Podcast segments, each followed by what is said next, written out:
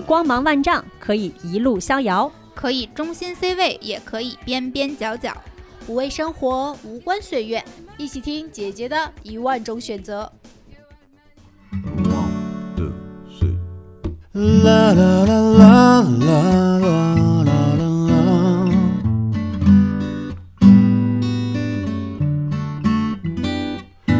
涙など見せない 強気なあなたを大家好，欢迎收听新一期的《姐姐说》，鼓掌！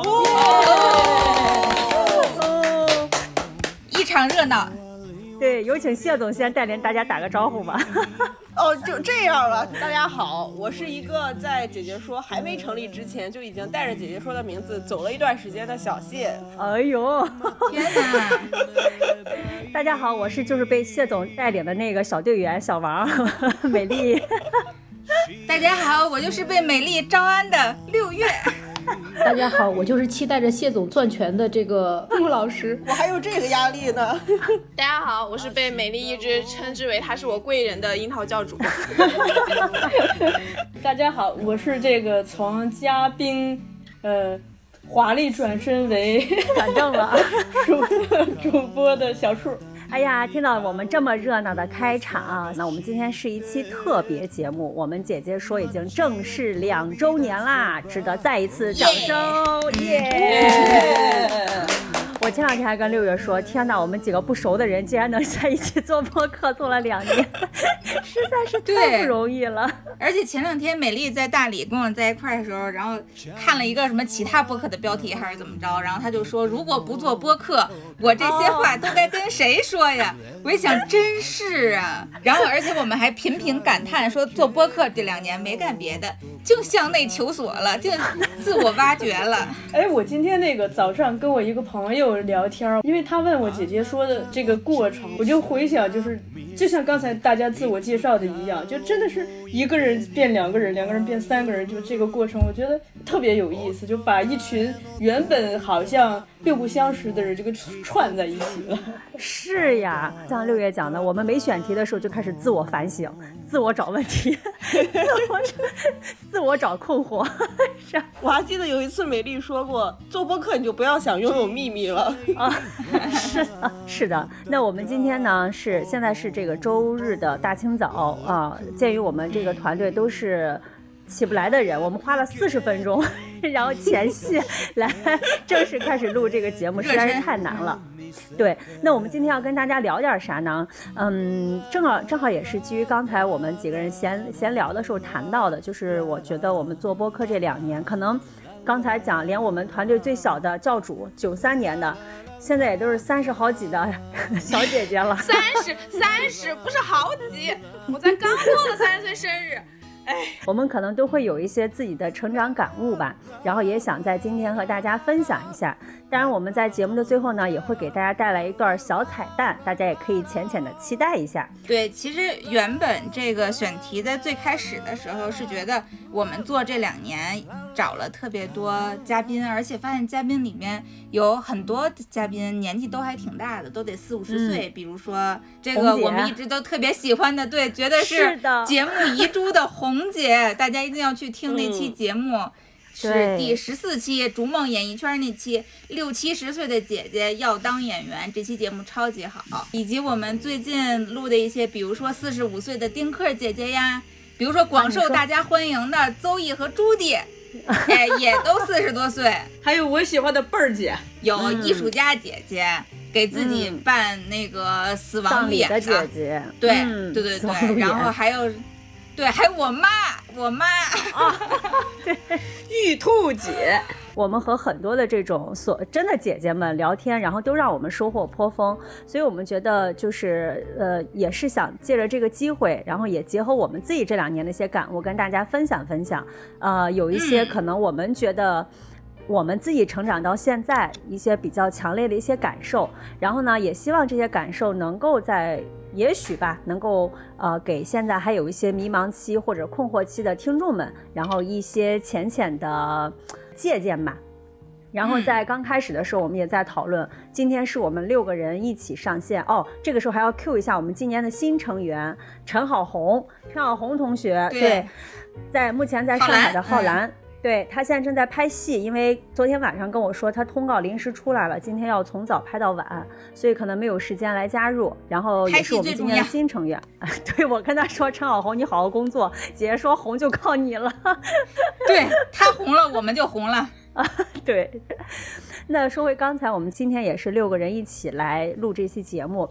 那我们最后呢，就决定由年龄最大的我啊，然后来指指指定一下，指定一下大家的发言顺序。你是董事长啊。那我就先邀请我们的这个把我拉下水的六月，然后先来跟大家浅浅的分享一下吧。我觉得对于我来讲比较受用的一条可以给大家分享的。就所谓的人生建议吧，我觉得可能是有钱的时候别买包去旅行。为什么呢？咱先说为什么啊？嗯、就是听完上一期那个脸红心跳，这个浪漫爱欲的那期节目，哦、这期大家就应该知道。对，哦、底下有一个评论，我觉得说的非常之对。那个评论说。嗯，终于知道为什么我没有甜甜的恋爱和浪漫的瞬间了，因为我不旅行。之所以这么说，是因为我自己觉得，在过去这一段时间里面来，我是从上大学的时候开始频繁的去一个人独自旅行，尤其是长途旅行。嗯，现在人生中很多重要的朋友，然后值得回味的时刻，嗯，包括啊过去的恋人们。有很大数量、很大的占比都来自于旅行路上，因为它让我实在是认识了非常多我在生活中原本认识不了的人，而且本身我自己在旅行路上就是属于那种，嗯，想要收藏美好人类的那种感觉，就会更更喜欢和不同的人一起发生连接、交朋友啊什么的。所以我觉得这个可能首先在。你的这些朋友面上啊，社交面上，我呃，我觉得它是我非常非常宝贵的财富。其次就是，我觉得旅行特别珍贵的地方，就是它其实很容易发现商机，容易帮你搞到钱，或者是寻找到寻找到未来的生意伙伴。总结出来我自己的这种人生感受，因为我也在年轻的时候买过好包。就是几万块钱的那种，我会发现它能够给我带来的快乐，就只是付款的那一瞬间。对，它就是付款那个时候才有的。哦，可以这么理解。对，当你到手了之后，你就会发现包就只是包，它的功能就只是装物品，嗯、然后它不会再给你带来其他更多的。与你付出的这个金钱成正比的这些所谓的品牌溢价，它不会因为你这个包是两万块钱还是四万块钱就能够得到成倍的快乐，并没有。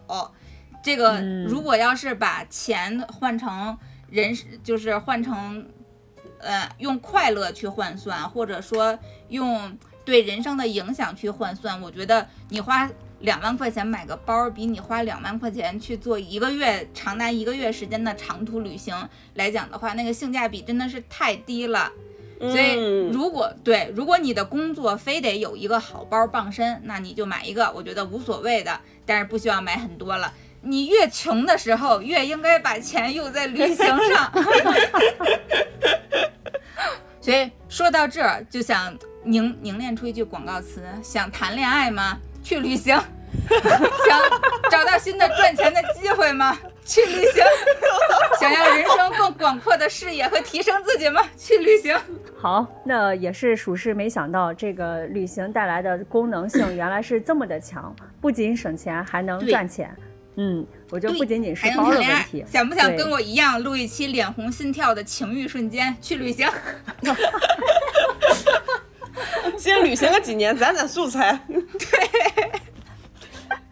哎，我们组个旅行团吧。可以，也行。哎，可以。哎，真的可以。就此时此刻宣布吧，嗯、第一个旅行团就在大理吧。对呀、啊。想赚钱吗？找六月。想去旅行吗？找六月。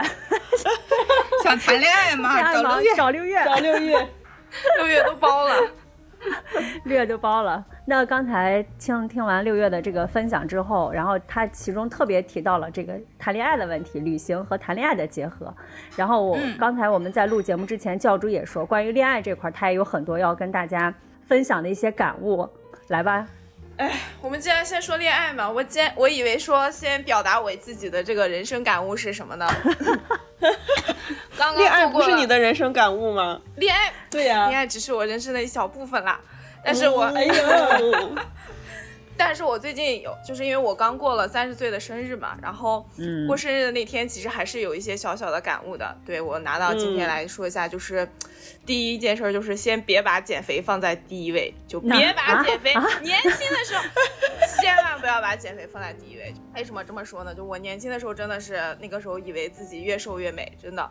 然后我一米六八嘛，那个时候其实也就一百来斤儿，我就不知道自己为什么那个时候为什么那么执着于还要那么瘦，嗯，然后用了很多错误的减肥方法。嗯，说起来就什么七天啊，光吃光那个喝水，然后什么二十一天那个减肥法，然后什么苹果吃一个月，哎，这些我全部都尝试过。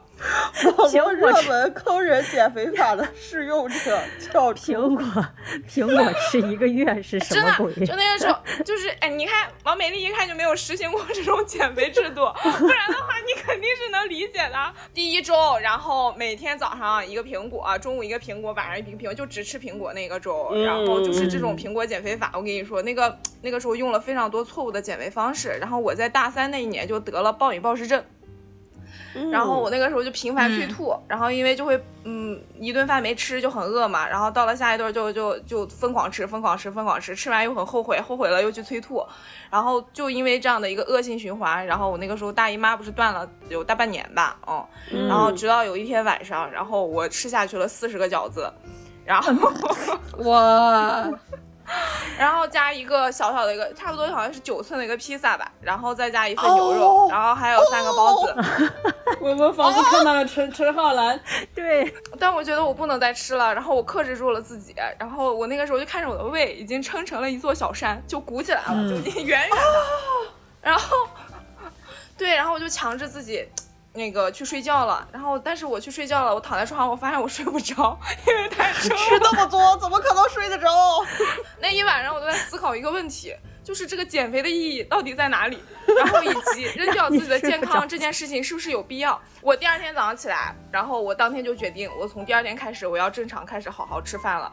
但是其实还是落下了很大的这个这个毛病的，就是我胃，我到现在其实胃就不好，就吃点凉的胃也不行，然后吃点就饿了一下，这个胃也疼。就是在三十岁这个节点上，其实 还是会很后悔十年前遭的这个这个对自己的身体啊狠下的那个心。嗯哎，那个时候那句话就什么女人不狠心就怎么怎么着，哎，那个话我都会忘掉。你怎么不参加福美一节目的录制啊？那那什么，女人心 女人不狠，地位不稳。对对对，就那个 什么什么减肥一定要就是啊、对自己狠心，然后不狠做不到的人都不成功，反正就那种话，你知道吗？就天天在那个脑海里被洗脑。现在想想完全没有必要。就其实我已经不减肥很多年了，就是正常吃饭很多年了。然后我发现，就是当我开始正儿八经吃饭的时候，我反而再也不馋零食了，也不会再馋碳水了。嗯然后我发现嗯我跟食物和解了。当这一切都都很好的进行的时候，我发现我的生活也进行就是进入了一个正常的轨道。我后来大姨妈不也恢复正常了嘛，然后再到现在就是。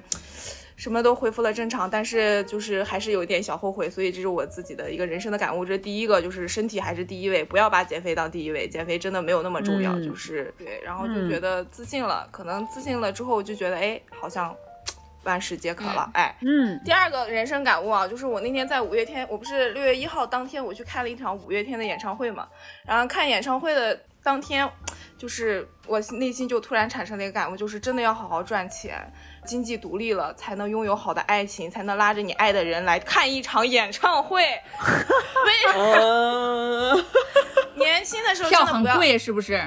第一票很贵，然后第二就是你自己不经济独立的时候，你其实怎么说呢？就如果我那天我没有钱，我也没有经济独立，我可能就不能拉着我男朋友说你陪我去看演唱会，而不是陪我用的是陪这个词哦，就是票其实是我买的，对我用的是陪这个词，哦就是我肯定不会说，哎你你给我买两张那个，我如果没有钱，你能不能给我买两张五月天的演唱会，让我去给你看？就是是一个卑微的姿态，它其实是两种不同的心理状态。然后我就跟我男朋友，我男朋友其实对演唱会这件事情完全不 care，不感冒，也不喜欢五月天，他全程在那坐了三个小时，但是。但是就是你儿时那个高中时候的梦想就是完成了嘛？我为什么想说就是经济独立这件事情放第一，永远不要把恋爱脑这件不是永远不要把恋爱就是爱情这件事情放第一啊！谈恋爱这件事情放第一就会很倒霉。我大学有一种被被恋爱教主诅咒了的既视感。没有，就是我们可以恋爱，但是我们一定要就是先搞钱，然后再去恋爱。这个事情一定要顺序不要翻，如果翻了之后可能就会有点倒霉。就是我年轻的时候，那个时候不就觉得恋爱是第一嘛？然后之前我也和大家说过，我大学刚毕业的时候为爱奔赴，就留在了济南，那个时候还放弃了自己喜欢的工作嘛。然后那一份工作，我到现在想起来，我都是有点小后悔的。那个是在上海一家外企公司做一个私人定制师，在全球做旅行定制师嘛。我那个时候真的觉得是一件非常好的，就既可以满足我爱旅行的这个心愿。你看，年轻的时候不去旅行，这个切合一下六月的主题啊，就是。既没有去完成那个去旅行的这个梦想，也没有接住那个 offer，然后最后为了自己什么所谓的爱人，当年的那个爱人，然后留在了济南，然后最后以失败而告终。当我真正找到自己喜欢工作的时候，其实。就已经到一八年了，其实距离我毕业就已经过去了，呃，差不多快三年了。对，所以我我一直到今天，我还是觉得我的事业其实是比别人晚了两三年去进行的，所以还是稍稍在这件事情上有一点遗憾的。就如果我觉得说，如果现在我可能，呃，在大学刚毕业的时候，可能就找到了自己喜欢的工作，那可能我现在就比。嗯，现在的就是说，如果我那个这个梦想当中的那个自己，可能是不是比现在的自己会更好一点，更有钱一点，更富有一点？是不是可以看五月天演唱会的时候就可以买那个幺八五五的那个内场票了，就不用买那个八五五的那个看台票了？所以我自己其实也自己思考了一下，但是万事没有那个后悔的那个。办法了嘛？只能说我自己的感受是，如果让我再走一遭的话，我可能当年的那个决定就是接下那个 offer，可能去走另外一条不同的路。我还是那句话，用我自己亲身的人生感受体验来告诉大家，就是当你有了有了好的事业，有了自己经济独立的状态的时候，你就发现我操，爱情就来了。我觉得承接教主的这个建议，然后我想接着跟大家分享一下，真的就像教主刚才讲的，经济独立搞钱真的非常重要。这么说吧，就是曾经有一笔巨款降临在了我的手上，然而我并没有保住它。为什么？然而就是从巨款变成了负债，也就是几年之间的几年之间的事情。究其根本，可能还是有一个很大的原因，就是你没有学习理财，你没有学习怎么和钱友好的相处。我觉得像教教主刚才讲的。呃，搞事业、搞钱很重要，但更重要的是你要把你的钱留住，或者说你有持续生钱的能力，这件事情是很重要的。你就想之前当当时买房的时候，我就觉得，不就一个月那几千块钱吗？我现在的工资还两个月都没有问题，这这点算啥呀？然后我身边做房地产的朋友都纷纷跟我讲，你根本就不用担心这些，就没有见过人会还三十年，十年就差不多还上了。然后我说好嘞。结果，然后工作也很稳定，然后又有正常正向的钱钱钱流入。这个时候好死不死认识了六月，然后六月就跟我说播客好，搞播客吧。我说好，搞播客。然后搞播客，因为你是我的客户，我不跟你说播客好，你我能从你这骗到钱吗？然后 我就天真了，我就天真了，我就裸辞了，我就做播客了。第二个月就疫情了，妈的！然后我觉得这疫情这几年，我一直在解决就是怎么和钱相处这件事情。直到前两天，我不是去大理找六月嘛，当时抱着心情是去大理搞钱的，我也不知道我是哪根筋搭错了，北不在北京搞钱，去大理搞钱。你乱讲！你上一期节目不是说你是去大理躺平的吗？你为什么在是不是在欺骗听众？不是，我躺不平，就是因为我要去大理搞钱。然后我就跟六月，六月又跟我说，说大理摆个摊儿，一天能挣一千。我说我操，我要去！哦，我想起来了，我先给他骗过来了，我一起去。对，然后像当初骗他做播客一样，骗他来了大理。然后我跟你讲，你在王美丽的心里就是一个骗子。然后我就跟六月商量，赚什么卖卖什么，能在摊儿上。摆个摊儿能卖一千块钱。六月跟我说卖吃的卖喝的，问我能干什么，我说我能包虾仁水饺。哇哦！然后六月说这个放不住，你得弄点人家能放住卖的。后来我们发现什么去什么做钵钵鸡啊，卖牛奶啊，卖饮料啊，卖水果啊，这些的确很赚钱。然后就让我想到了，十块钱三双，你要从那个广东进口的话，其实十块钱差不多七双，然后你可以卖十块钱三双，其实还是净赚了好几双。然后我算过这笔账，如果你去夜市卖一晚上卖一百双，还是能赚不少钱的。你确实有在认真搞钱哦，我真看见了吗？的思考过真搞。钱和想象搞钱永远是不一样的。不，你得先我觉得算成本。对，就是是这样的。我想明白了一件事儿，就是在搞钱这件事情上，我觉得有三点我最大的感悟。第一个呢，就是你要从你现在不管是几岁，现在一定要学习怎么去和钱相处。和钱相处有几个方面，第一个就是你要自己学会去理财，这个特别重要。这样的话会解决一笔巨款到你的手上，它不会没有，它会钱生钱，然后怎么样更好的钱生钱，这个很重要。对，然后第二个呢，就是不会让你出现在当下经济环境非常差的情况下会出现负债，这个也是很重要的，因为这个其实是对一个人的状态影响还是挺大的。所以我觉得解决钱的问题，就是学习理财这件事情真的很重要，这是第一件，第一个紧。第二个就是，不管你现在几岁，如果像我一样依然三十七岁的话，也是要努力的去学习一项技能。这个技能，不管是炒饭、炒面、卖袜子，能以能在地，以能在地摊儿摆得住为最低要求，就是应该有一项技能，或者说像六月最近要跟我们的小镇女孩去学财务、税务、法务这样的一些事情，无所谓。或者从你的兴趣入手，包括我跟穆老师也说，我回北京要跟穆老师学咖啡，至少能保证我去咖啡店打工不会被拒。就是有一项技能傍身，这个技能是可以帮你持续生钱的。第三点是我在从大理回北京的路上，打车的路上，突然间豁然开朗的一个感悟，就是如果一你理财学的也不行，第二你也没有什么技能让你赚钱，那就第三去结交能帮你赚钱的朋友，这个也很重要。我发现我的合作伙伴从大学毕业刚刚进报社的带我的老师，然后到现在一起去合伙创业的朋友们，我发现对方都是比我会搞钱的。所以我也想通了，有些事儿可以你不用亲自去做，然后靠近这样的人，然后让他们赚钱。可以躺平是吗？就是你去分一杯羹也行，不要在乎手段，在乎结果，有钱到手就是很重要的。所以我觉得搞钱这件事情，无论是从你很小的时候，或者说你现在有娃，就是听我们节目的朋友，如果你有娃，那从小要给孩子，我觉得做这种财商教育还是比较重要的。然后如果你像我，或者比我年纪再再大一点儿，我觉得学习理财、学习和钱相处这件事情还是不晚的。对，搞钱才是要义，不要管他是自己搞，还是和别人一起搞，还是别人搞了给你都行。嗯，对，说的对没错此处就是，如果有一天我们姐姐说的主播，然后去摆摊了，到时候我们直播的话，大家记得可以来线下捧场。姐姐说的摆摊儿 slogan 就是关注播客立减五元。Life is driving you to drink. You sitting around wondering just what to think. Well, I got some consolation. i'll give it to you if i might. You know i don't worry about a thing 那接下来我们刚才这个三位三位代表抛砖引玉接下来有请我们的谢总啊我们集团大 boss 今年董事长轮值啊谢总来给大家指点来给大家发发言啊。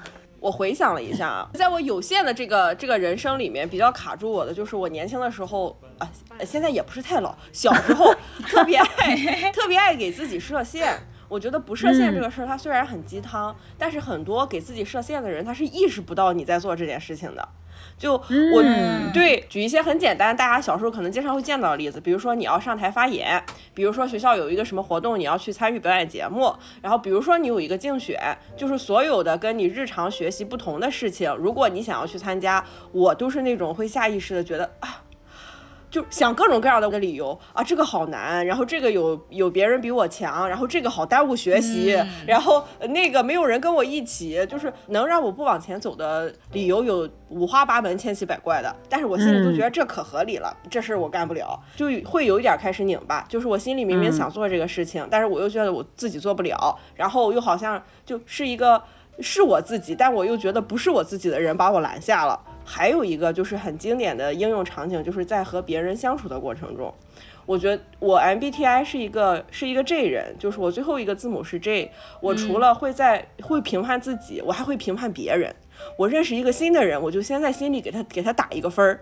我觉得这个是 这个是这个是我们就是是我这种人需要获取安全感的一种方式，就是因为我。怕我后来在跟他的相处过程中是不受控的，所以我在第一开始跟他相处的时候，我就先设置一个安全线。我想想这个人大概在我心里是几分儿，我第一次见面就把他画到了一个圈子里。他已经被我画远了的话，我后面每次跟他交往，我都会很警惕。他会拒绝掉生活中很多的可能性，会是是拒绝掉自己的一些可能性。我我们这样的人在别人看起来会觉得是那种，呃。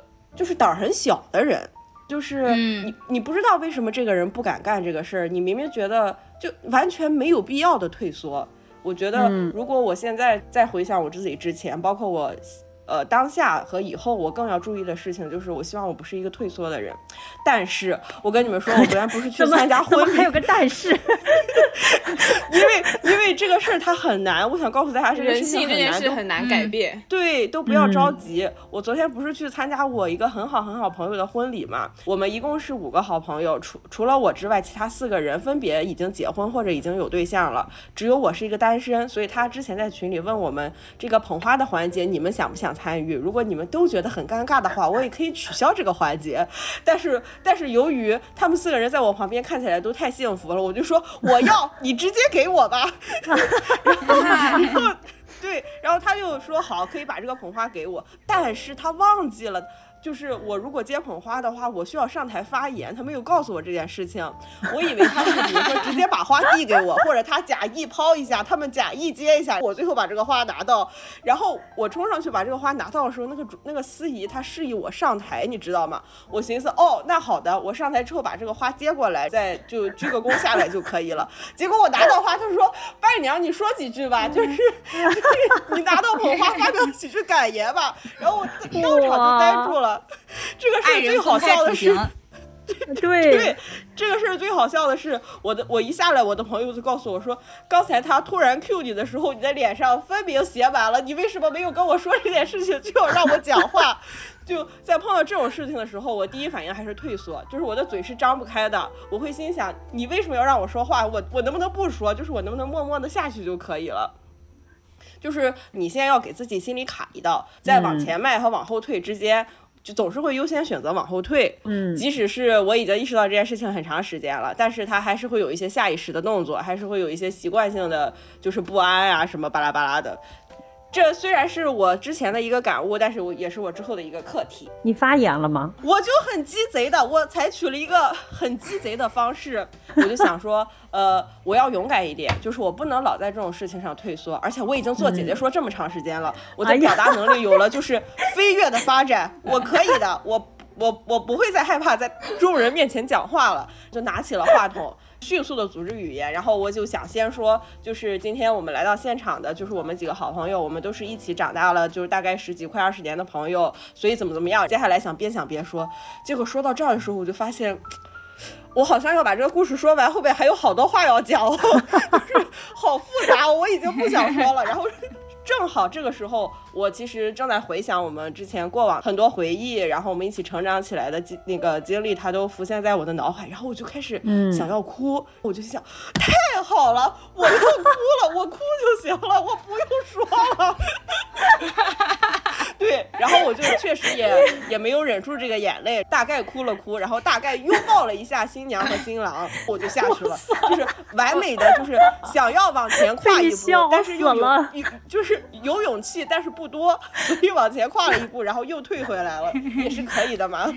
对，我的感觉就是小谢的这个内心 OS 全在在内心就非常非常非常非常的多，看的只有两秒钟，就是一满脸抗拒，二哭了。然后每天按内心 OSD 恨不得写一个十万字的论文，你知道吗？太夸张了。呃，我听完六小谢这个，其实我有一点就是特别想跟小谢说，其实就是多试试，因为我回想起我高中时的一个瞬间，我从小就很爱参加各种，比如说学生会竞演啊，就是演讲比赛啊，嗯，那个我每次参加，我有一个姐，我会跟她说，我说姐，我想报这个什么什什么什么。我姐一般都会说：“去吧，多试试。但是如果没有得名次，不要难过。重重要的是你去经历、去体验。然后我每次就抱着这样子的心态去了，就是所以万一真的没有得名次，我也不会太难过。后来发现，每一次锻炼就会让你练就，哎呀，就是任何的瞬间你秒点我，我就可以。”上台巴拉巴拉讲很多，而这个东西它不是天生的，其实是就是那些参加各种比赛练出来的。嗯，我也想跟小谢说，去旅行吧，来大理，因为 是的，是的，我刚才也是这个感受。对，而且一定要听我们下一期的节目。我和美丽前不久在大理刚找我们一个邻居录完了一期节目，本身原本是想聊聊大理创新教育的。没想到聊出来的就是和小谢有同样困惑的人，人生设限的人。是的，对，到了大理之后，就突然也不能说突然，逐渐找到了无限的人生。然后刚才听小谢讲，我觉得我我其实深有同感。就是我我我不记得我们之前在哪期节目里面分享过。我记得当时六月说他见到一个陌生人，哦，应该是我们那期陌生人的节目吧？好像我记得六月讲他见到一个陌生人会先给对方一百分。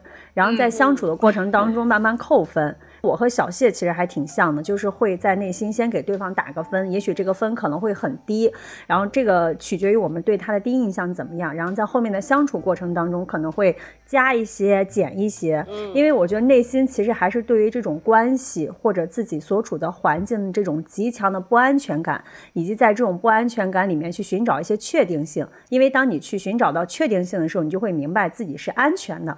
但是，我最近前两天还跟六月说，我去我在大理的感悟。那天我俩说，我们俩要要不要聊一期在大理的这种感受的节目？我说我之前有想到过一一一个一句话，就是，即连大理的云都在告诉你，人生去寻找确定性是一件多么愚蠢的事情。嗯，就是。难道北京的云不会告诉你这话吗？完全不一样，真的非常不一样。首先从天气上来讲，一会儿这儿下雨，一会儿那儿出太阳。因为六月之前跟我讲，在大理看天气预报是没有用的。然后其次呢，就是我们经常会在就是去就比如说喝咖啡啊，或者怎么样，你抬头的时候，这头顶上有一朵云，你低头回个信息，你再抬头，天完全变了。完全都已经变了，和你之前看到一点儿都不一样了，就是瞬息万变。而且我在大理待了快二十天，我从来没有见过一天重样的晚霞，每一天都不一样，然后每一刻都不一样。所以我当时的感受就是哇，我说人在努力寻找确定性，但是你在看这些云彩之后，你会发现寻找确定性真的是一件很愚蠢的事情。跟六月相处也好，包括在大理去见到当地人也好，大家都是。抓住当下时刻的感受，五分钟以后再说，不知道，随便。对，在大理你很难和别人约事情。你想和一个朋友，比如说咱今天晚上几点，咱今天晚上吃饭，咱约到几点，约在哪儿，这个是不可能约成的。就是他只能在这件事即将发生之前，咱说，哎，一小时之后咱们去哪儿哪儿吃什么吧。顶多也就能这样，你是没有办法今天约明天的事情的，因为所有人都在过所谓的大理时间，大理时间就是现在，对，然后每个事情都会都会发生变化，没有任何的约定是真的一成不变的，即便它是活动，比如说你在大理参加活动，这个活动说今天今天下午四点开始，然后可能你三点半的时候收到一个那个决定，今天五点再开始了，要允许有大理时间。而且不会有人生气。我觉得可以从一点点接受这些所谓的危险和不确定性开始，一点一点的去习惯和尝试，然后可能你会带来很多生活上的惊喜。啊，这个惊喜是你之前完全没有办法去掌控和预测的。我觉得这些东西也许反而会是你对于这件事情印象最深的一些事一些点，而不是你之前预设到我去接了捧花怎么怎么样。是的，是的，而且还还有一个，就我们之前设的那些线，如果它被打破的话，也会获得就是成倍的成就感，它会给你一个非常十足的勇气，让你继续尝试。好吧，来，我想听听我们姐姐说。对我们姐姐说的知识担当，莫老师，莫老师跟大家分享分享。我就很想起来，我很多年前，二十年前，我开始看网络小说，我应该算是最早期了吧。就是，嗯，从痞子蔡的这个这个这个第一次亲密接触开始看的，痞子蔡。然后那时候还是 BBS，还有这个这个幻剑书盟，那时候起点都没有起来，晋江还没有出现的时候，我开始看网络小说的，就是最开始网络就是所谓的网络小说三大奇书嘛，缥缈、小兵，然后这些其实更多的时候大家是对于。嗯，未来的幻想，我们可以去修真、修炼自我，然后可以去就是创造世界，然后打造这个星际时代。然后那个时候好像就开始了有更多的幻想。但是如果说让我到现在为止印象最深的一本书的一个结尾，反而是也是在那同期有一本小说，我好像叫做《重启人生》，还叫。什么的，是我看的算是最早的重生文一一本重生文，内容我已经不记得了。在那本小说最后，他写了一句话，我一直记到现在，就是人生不能重启，但是当下你就可以从头开始。就当时觉得这句话其实是蛮触动的。那个时候我应该是刚上初中。现在我们看起来，当年韩寒啊什么那时候开始出现了，然后又遇上了这样的时候，你会觉得哎，这种话会很触动。鸡汤文学还没有那么盛行，然后但你会有这么一句话的时候，你会哎忽然间觉得很打动自己。但是过去很多年你就忘掉它了，你不会再去想起来它。一直到这次的时候，我就忽然间想到它的时候，我在想说，当年觉得很触动的话，但是二十年我都没有再用过它一次。我们永远不会把现在此时此刻作为重启的日子，我们只是把它作为上一刻的延续。我继续我的生活，仅此而已。但不会说我从现在开始，我重启我的人生，我重新去做一件什么事情，好像很难。然后一直到听到你们在说这个事情的时候，我就忽然间给自己立了一个 flag，我要学英语。啊啊！你要在学英语这件事情上重启重启是，哎，结伴儿吧，好吧，我最近也有这个想法，结伴儿吧。你要拥有一项技能了吗，王美丽？对，哎，但是这个技能能摆摊吗？你可以去上海新天地，然后卖给外国友人，Hello，然后可以这样卖，哎，可以。在新天地摆摊，一秒就被赶走了，好吧？Hello，cheap，look，look，cheap。能不能摆摊我不确定，但是你出国的时候可以跟别人砍价，这个是真的。我当年出去的时候跟别人砍价是用手机，然后用手机翻译器，你知道吗？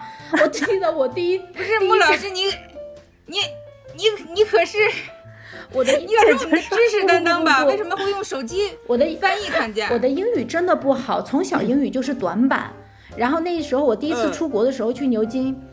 我记得有一个很小的店，然后我从来不买包的，那是我人生中第一次自己给自己买了一个包，旅游的同时买了一个包，就很小的一个小背包，但是我很喜欢。呃，我当时跟他讲，我说，呃，我想说能不能便宜一些？吃不吃不？吃不吃？但是我脑子一下就懵掉了，我在想说便宜一些这种话应该怎么用英语来表达？？cheap 呀。然后 cheap 这种便宜的词我都想不起来，你知道吗？就脑子是懵的。然后我我唯一能想起来的是手机里有翻译软件，我出国之前下了三个翻译软件备着。我打开了一个翻译软件，我我然后我输入能不能便宜一些，按了一下那个播放键，老板听到了那句话。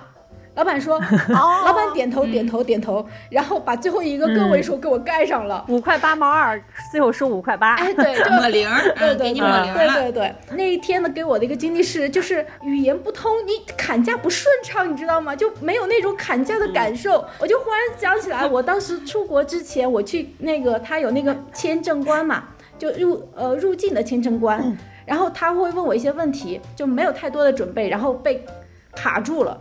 他就问我说：“你的英语这么差，你过来干什么？”我忘了那个英语怎么说的，你看，但是我听懂了，我只是不会说。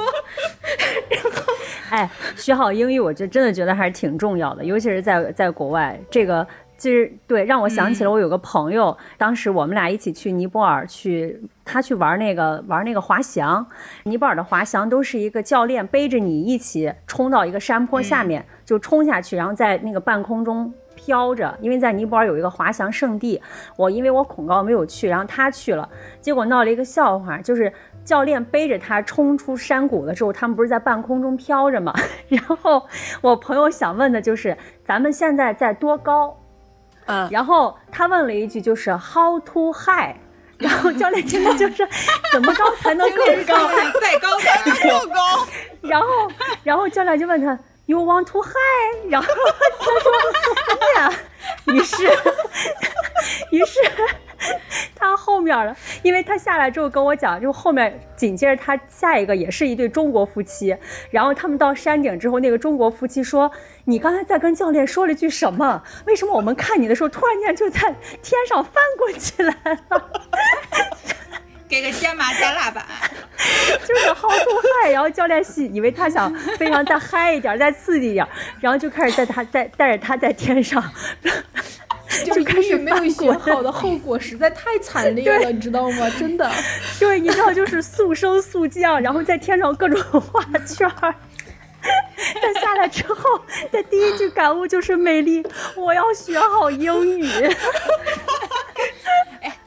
在这儿，我想再插播一条广告：想学英语去旅行，旅行，旅行路上学英语特别特别的快。出国旅行，因为其实我英语也不咋好，但也就是大学英语四级那种水平。但你到国外长期处在那种，但你十天八天的那种，我觉得可能不行。但我觉得至少一两个月。把自己置身在那种语言环境中，哇塞，你的英语语感突飞猛进。哎，这个这个点真的是真的，十天也够用。我第一次出国大概出去了十多天吧，然后我我记得我到第三个国家的时候，我第一个国家的时候就连跟人砍价都不会，trip 都想不起来。你想想这个英语已经退化到什么程度了？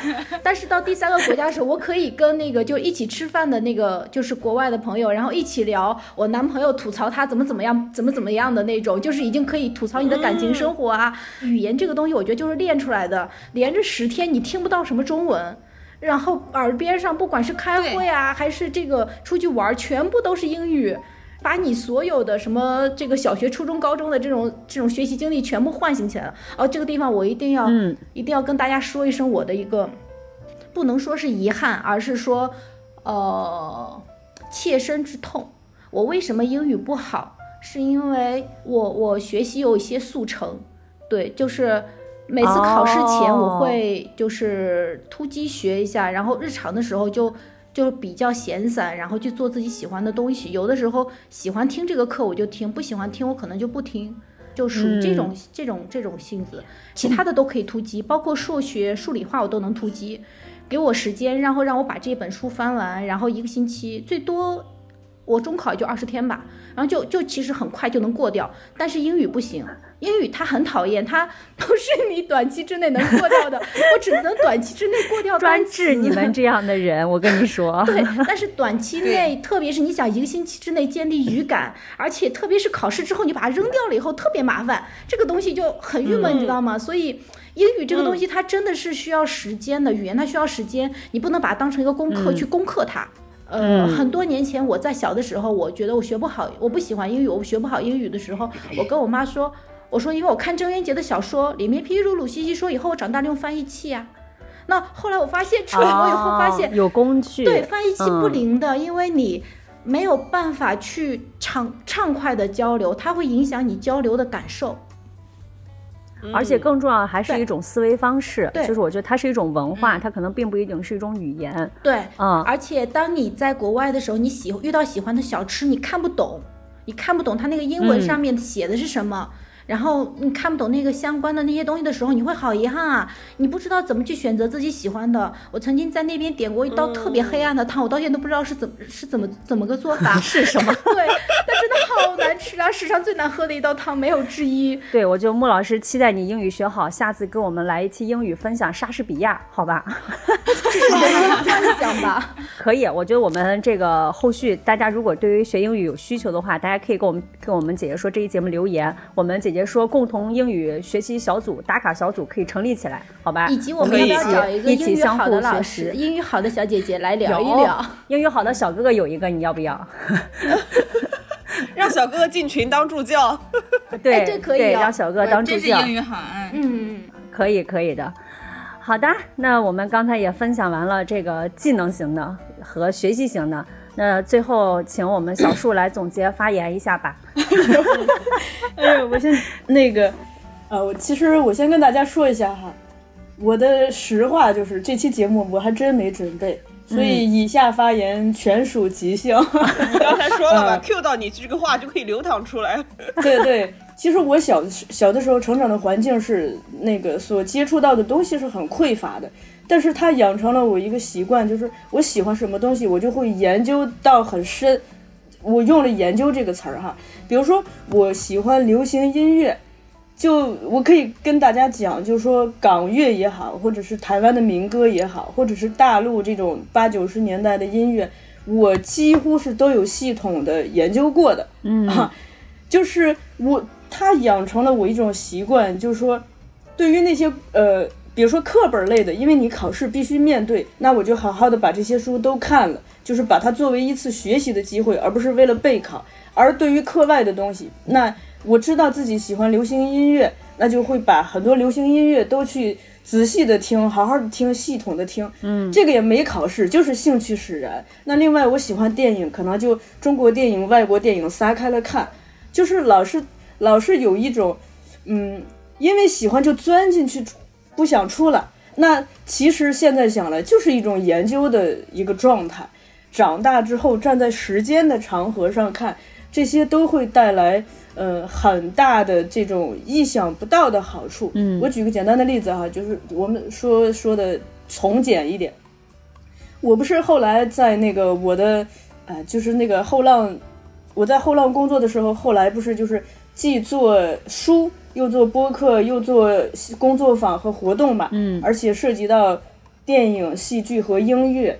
能这么摊开了，其实跟从小到大那些积累是有很大的关系。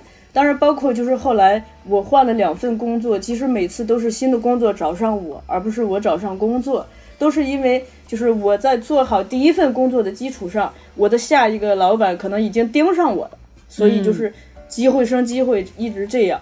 这些是我意想不到的。嗯，另一个呃，刚才六月提到那个旅行。嗯，其实我最近是非常有感触。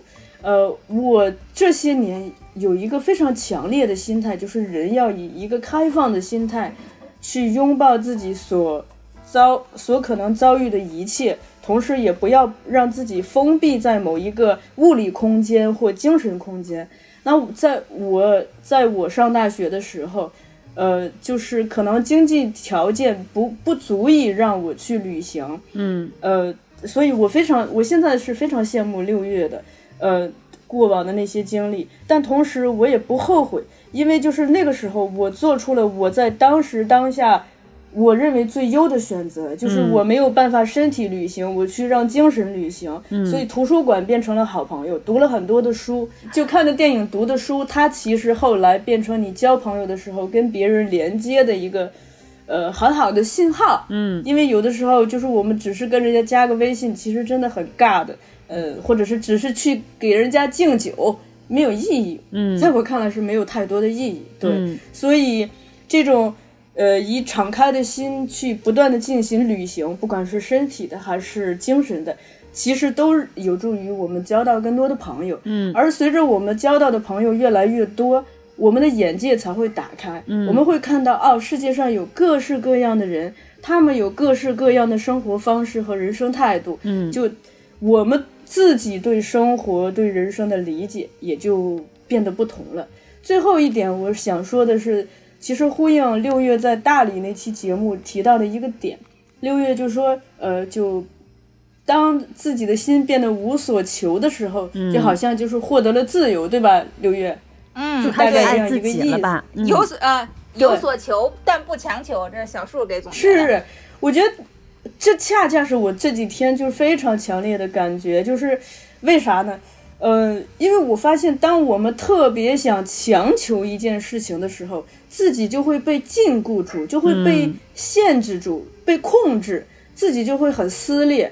可是如果我们有所求，然后凭着自己的能力，呃，以自己的方式去努力，那那就就放开了心嘛，就尽人事听天命。嗯就即使最坏的结果我们也能接受，其实反而心会更坦然。嗯我最近就频繁的出入北京电影学院。嗯，我可能之前没跟大家讲过，我是考过北京电影学院的，而且我考了第二名。哦，但是哇我出 我初试第二名，但是那个面试之后就被刷了下来。其实刷下来之的当时是很难受的，可是当最近我在频繁的出入北京电影学院的时候，我我我的那个顿悟跟六月讲的那个是很像的，是因为我觉得。当时虽然我的笔试成绩很好，但它是我努了巨大的力气之后所考取的一个成绩。嗯如果把当时的我录取进去，首先我可能在这种知识和眼界上跟同学相比会有有差距，因为呃我出生的地方还是比较偏僻的，可能这种眼界比较窄。再一个，北京电影学院的大部分学生其实家庭条件都不是一般的好。嗯那这种巨大的家庭条件的差异，可能会让我，我想如果我考进去，我会很自卑，甚至很痛苦。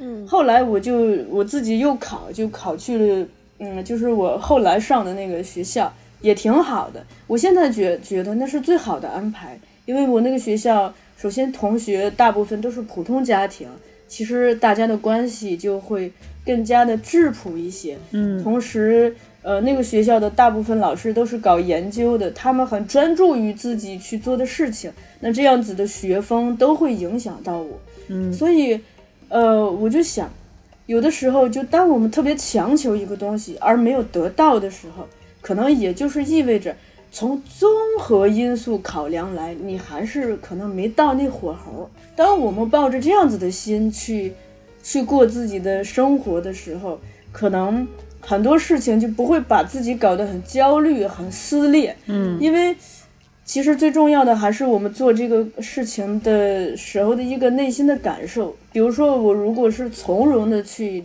备考，我每天在学习中有获得愉悦，哪怕是比如说学英语。啊，我我是有愉悦、有快乐的，而不是说我在逼自己，今天必须背完一百个单词，明天必须背完二百个。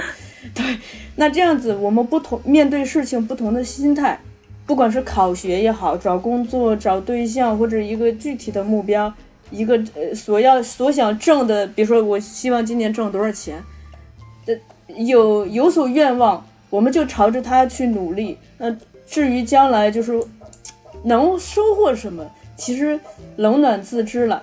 那个收获不只是那个结果，因为的确是包含我们在整个过程中，呃，所每分每秒所体验到的，以及可能时隔多年后我们对这件事的顿悟，那个是我们真正的收获。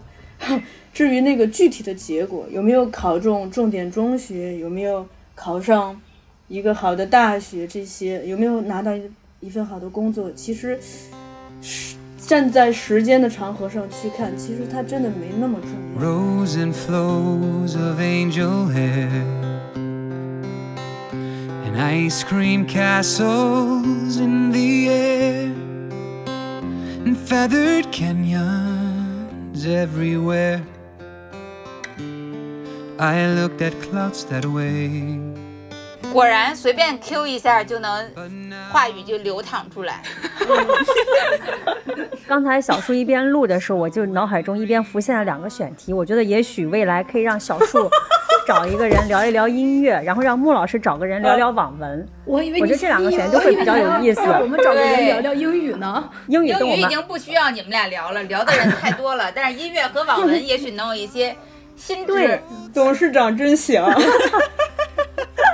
太敏锐了，选题意识太敏锐了。哎，也就是法律不允许。要是法律允许，我觉得我可能可以靠卖人活着。就我觉得人还是随心而动。我听过一个说法哈，就是说，就是比如说我们给小孩取名字，你不管是找大神算，还是说你自己翻字典什么，其实所有的名字都没有你生下来看见这个孩子那一刻大脑第一个想出来的名字好。嗯，就那个是最哎，好的这个有点意思。嗯，对，比如说我听过一个说法，就是有一个小孩儿，因为他生的时候他爸爸呃推个自行车驮着他妈去医院，还着急了，很着急，所以孩子生下来就取了个名字叫赶赶赶车的赶赶赶，嗯，呃。你单拿出来这个名字，你就觉得没什么意思，甚至都觉得可能呃是不是有点土或什么。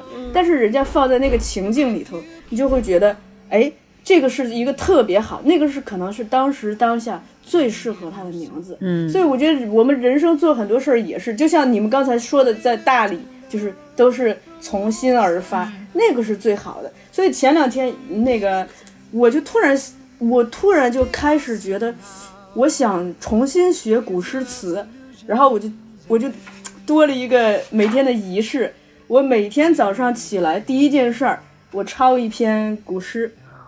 哦，啊，抄了二十多天了。其实这个也是就是一个随心而动的一个举动。嗯，那咱也没那么功利，说非得用上它什么，就抄着呗。嗯，自己抄的过程中也挺开心的。挺好。哎呀，今天我们几个人，我觉得有一些分享听起来会怎么讲？有一些听起来像是一些笑话、玩笑，但是也的确是我们这过往一段时间以来的一些发自内心的感受，甚至也许我们几个人之间的一些发言，我觉得也许都会治愈我们彼此之间的一些困惑。我觉得这个也挺有意思的。嗯，而且我嗯刚刚也有一个感受，我觉得我们经过了这两年的时间，我们六个人好像逐渐的已经形成了一种我们的气场，默默的找到了自己的功能，就是嗯会就有自己的位置了，你们不觉得吗？就是虽然我们从来没有明说过，而且我们好像这两年之间也一直在努力的，就是达成这个目标，就是希望我们就是每个不同的组合都有不同的气场，然后希望我们六个人，呃，加上浩兰七个人，我们整个团队能磨合的就是更顺畅。之前。呃，起码在我的感觉来讲，我觉得还在磨的这个过程。但是，比如说像我们今天这一期节目，在录开始之前，我其实心里是没底的，因为我们，哎，不瞒大家说，我们开始之前这个大纲还没有定下，所以，所以在录之前，我还在想，哎呀。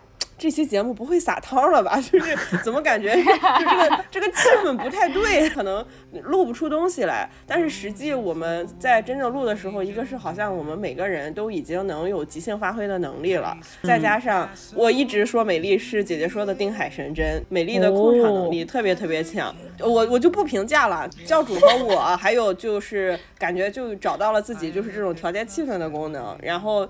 呃，我觉得这次教主说我是一个 KOL，怎么变成了调节气氛呢？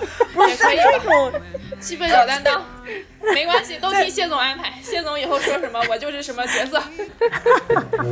完了，我完了，我觉得我山东人的爹味儿已经出来了，很危险，很危险。哎，我补充一个哈，嗯那个今天有一个朋友他问我，就说他觉得你觉得姐姐说好的地方在哪里？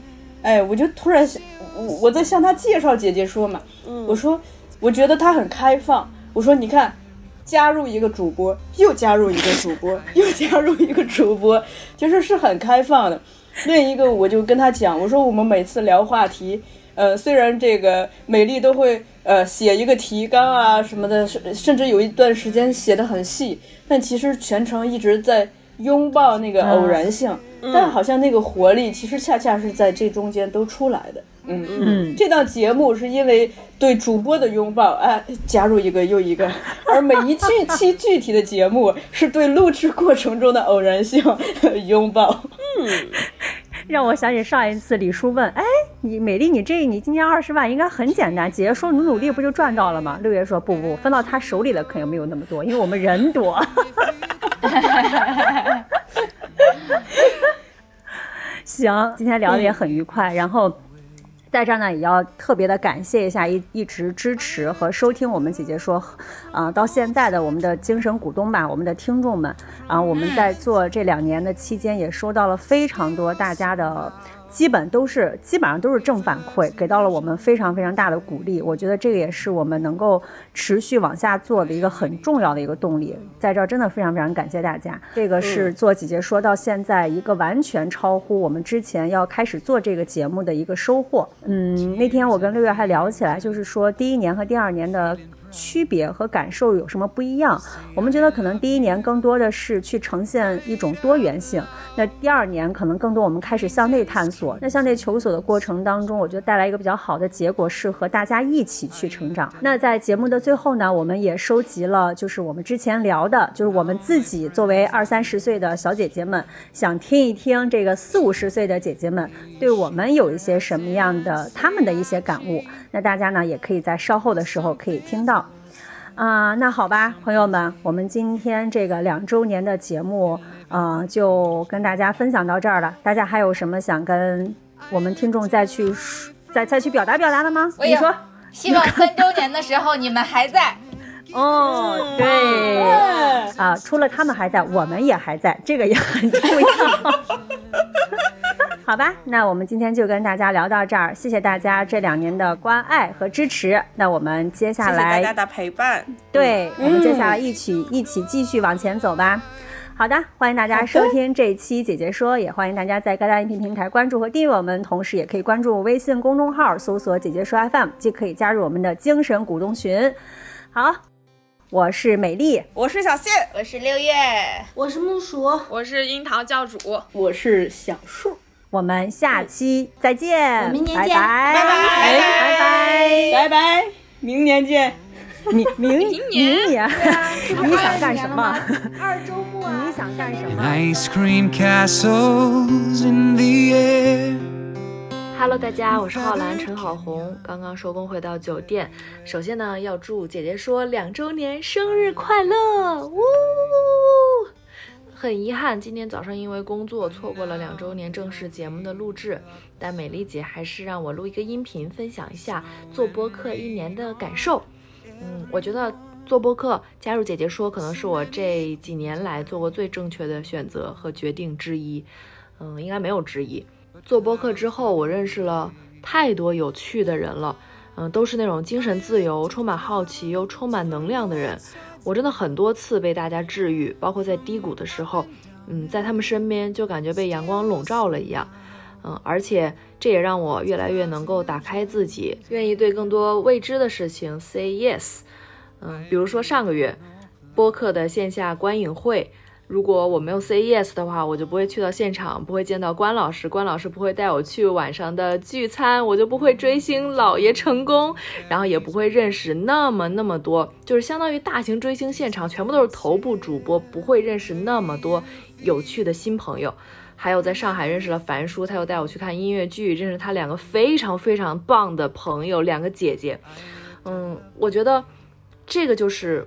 我首先对宇宙发出了一些微小的信号，然后我没想到的是，在后来，宇宙给了我特别慷慨的回应，给了我超乎想象的一些机遇、惊喜和成全。其实我前一阵儿有一些情绪波动起伏，感觉挺焦虑的。嗯，但是我很感谢自己在这个时候愿意迈出一步，去认识一些新的朋友，就是这些具体的、丰富的、有意思的人，帮我又重新找回了生命力。所以我觉得大家在低谷的时候，嗯，也不要把自己关在家里，就是勇敢的走出去吧。就像我最开始一拍脑门子就做播客这件事一样，你看到现在，它给了我多少多少的幸福感和满足感，还有安全感、归属感。不用瞻前顾后，完成比完美更重要。你只有开始了，才会有所体验。嗯，就算最后可能结果不尽如人意，但它也是一个经历，就像打游戏一样。不管每一关遇到什么，有什么样的结果，但它就是一场游戏，是我们的一场人生体验，属于我们自己的非常独特的人生体验。嗯，最后呢，我还想感谢一下美丽姐，在最开始我。嗯，在录播课这个边缘试探的时候，给了我特别大的鼓励和肯定，告诉我我可以做这件事情。嗯，也谢谢姐姐说这一大家子人愿意带我玩，让我成为陈好红。嗯，希望未来姐姐说越来越好，然后我们一起录出很棒的节目，认识更多有趣的姐姐。未来也请大家多多关照，爱你们哦。大家好，我是 Lizzy，今年四十五岁。首先祝姐姐说开播两周年生日快乐！我觉得最有价值的一句人生建议，来自我很喜欢的人类学者项彪。他说：“人不要尝试证明自己，这样往往会失去自己，因为这种要求其实是要求了一份认可。但是这种认可呢，是通过已经预设好了的原则和标准。”通过别人的逻辑和流程来证明自己的存在和价值，那实际上就是呃取悦别人，但却很容易把自己给丢失掉了。我对他说的这个感同身受，在我们的读书、生活和工作的过程当中，我们其实常常会遇到。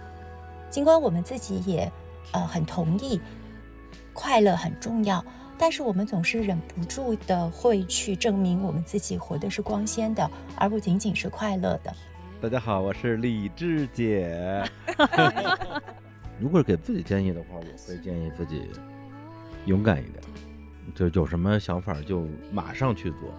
对，你能失去的只有时间，你没有什么其他可以失去的东西。嗯对，因为年轻时候的我，我觉得还是太软弱了，很多特别具体的目标没有去实现。就是还是整个人活得很很狭窄，对，就因为他的狭窄和他的软弱，他的固步自封，让我失去了在更年轻、更有活力，然后有更多的好奇心的那个阶段去探索世界的美好的，嗯，而且是永远错过了这个这个体验。我当然现我但现在我当然也可以去做。这样的事儿，但我现在是一个中年人去做这个事儿，跟你年轻时候做这样的事儿就不一样了。Hello，姐姐说的姐妹们，大家好，我是请陌生人喝咖啡的姐姐曹姐姐。我今年四十二岁了，在职场工作了将近二十年，生活上呢也走着正常的轨迹，结婚生小孩，小孩现在也十二岁了。所有平凡女生该有的、会经历的，我好像都没有落下。我在很早以前就给自己写过这句话：人生都是经历，没有拥有。直到现在，我依然觉得这非常适用于我，也愿意分享给姐妹们。认真过好当下的每一天，完成每一件自己手上要完成的事，抓住每一刻心动去表达、去呈现。其实我们不必用结果来设定开始，分分秒秒我们经历着的感受，就是我们能够把握的。经历本身才是真正属于我们的拥有。祝姐姐妹妹们都可以拥有让自己说着说着都会笑起来的经历。谢谢大家，我是请喝咖啡的姐姐。Hello，大家好，我是张老师。好像有很多想说的，可见我的人生有多么失败。但如果说最有价值的，却不知道应该从哪说起了。不过转念一想，如果可以给我一次机会。让我从二十多岁再重新活一次的话，我会非常希望我自己再勇敢一些，嗯，对这个世界再感兴趣一些，让自己的人生变得更丰富、更多彩一些。自己要学会给自己的生活加点糖。大家好，我是 Judy，我今年四十六岁。嗯，其实我觉得人生最重要的是大胆的去做自己。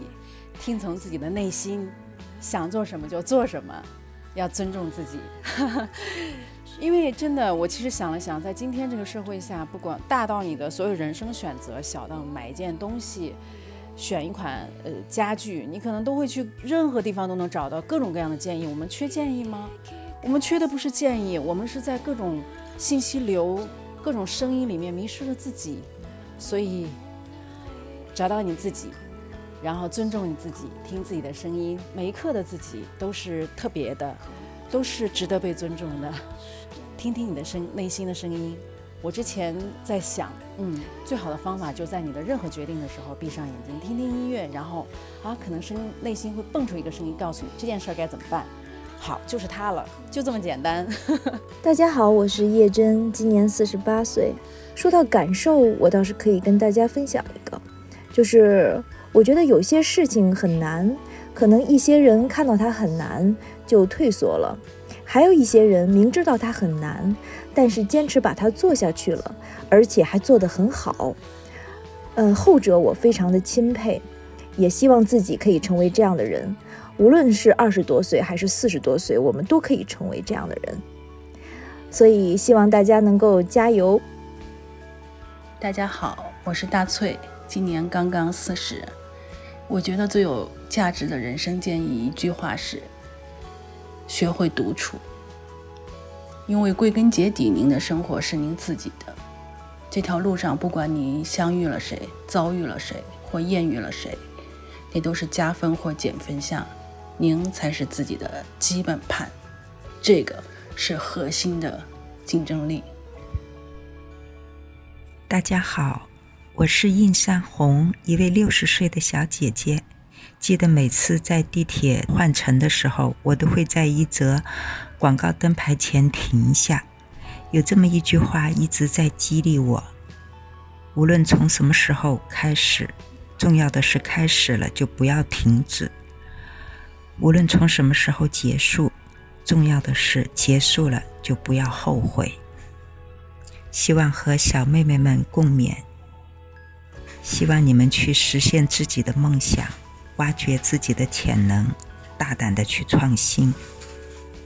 我一个六十岁的小姐姐都敢去探索自己的边界，你们有什么不敢的呢？我中招了，现在是在医院的走廊里给你们录个音频，希望能帮到大家。大家好，我是邹乙，我今年四十岁。今天我正好在香港，现在正看着香港的满月，给大家录这条音频。因为从事占卜的工作，所以我知道建议这个东西是千人千面的。所以既然如此呢，我就趁着满月的月光，为大家抽了一张塔罗牌，想看一下在此时此刻。有哪些建议是可以给到大家的？我抽到了一张正位的金币九，这张图片我会给大家拍照过去。嗯，图片上是一个女人，然后站在一个花园里，她的身边被很多的金币围绕着，她的手里面拿着一只小鸟，眼神没有在意周边的这些金币。反而跟着这个小鸟望向远方，所以可能在这个阶段会给大家有一些提示。我想第一点就是，呃，不要惧怕你的目标。如果你现在止步不前，你的目标它也不会远离，你会永远惦记它。所以，如果有一个想要去追寻的方向的话，那就勇敢去做吧。第二个重要的提示呢，可能就是你其实是被爱着的。她这个女人身边被这么多美丽的金币花园围绕着，其实可能你已经拥有了非常非常多的东西，但是你却没有察觉到，还一直在看着远方。可能你一直盯着的都是那些已经失去的东西。但实际上，你拥有的是要更多、更多的。所以，如果当你明白你自己是被爱的时候，你看待这个世界的角度或许会完全不同。你将不再是一个受害者，而是一个可以对命运有所掌控的人。